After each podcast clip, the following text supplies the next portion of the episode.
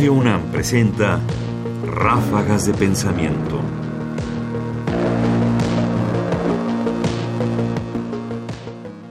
Desarrollo de la epidemia.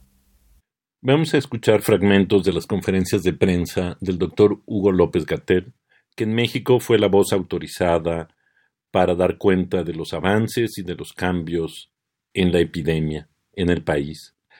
Queremos hacerlo como una recapitulación de lo que ha sido hasta ahora la epidemia. Así que escuchemos la primera. Ahora, acciones preventivas, que es la parte más importante, lo hemos enfatizado. Las epidemias se contienen en la comunidad, en la casa, en la escuela, en la vivienda, en la comunidad, en donde uno va y viene. No hay que dejarle todo esto a una acción gubernamental. El Estado mexicano se compone de gobierno y de sociedad, los sectores social y privado.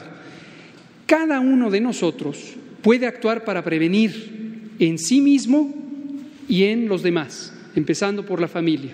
Hay acciones básicas de higiene que son extremadamente útiles.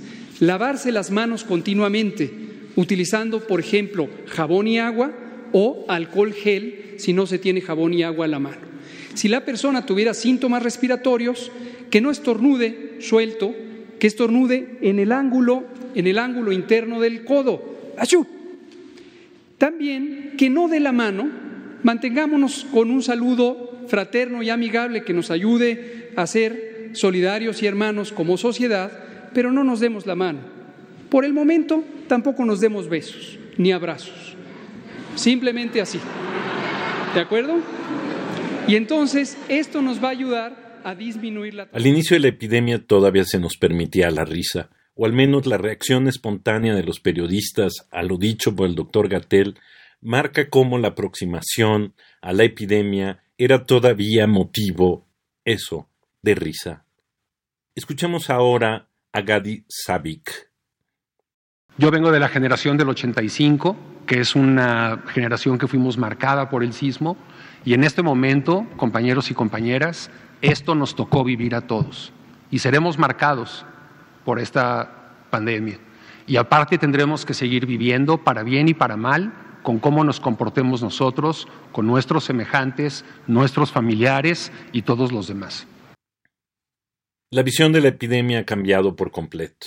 Ahora es una marca, algo que va a definir el futuro, algo que para adelante va a estar siempre ahí.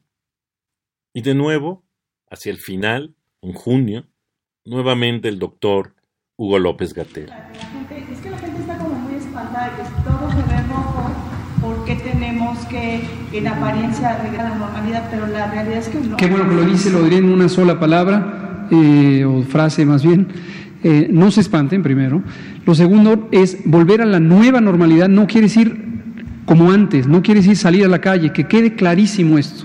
No es que a las cero horas del lunes primero de junio ya se puede salir a la calle a las actividades normales. Tampoco es que comercios, negocios, empresas pueden abrir. No, no, no, no, no, no, no. El inicio del fin, si es que lo podemos pensar todavía así, está marcado por la angustia, la incertidumbre hacia el futuro. Esas risas que se convirtieron en marca han terminado pues en una angustia que tendremos que sobrellevar hacia el futuro.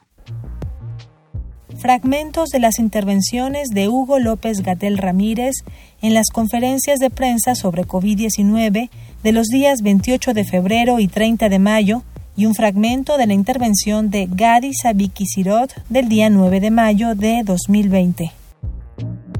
Comentarios Ernesto Priani Saizó.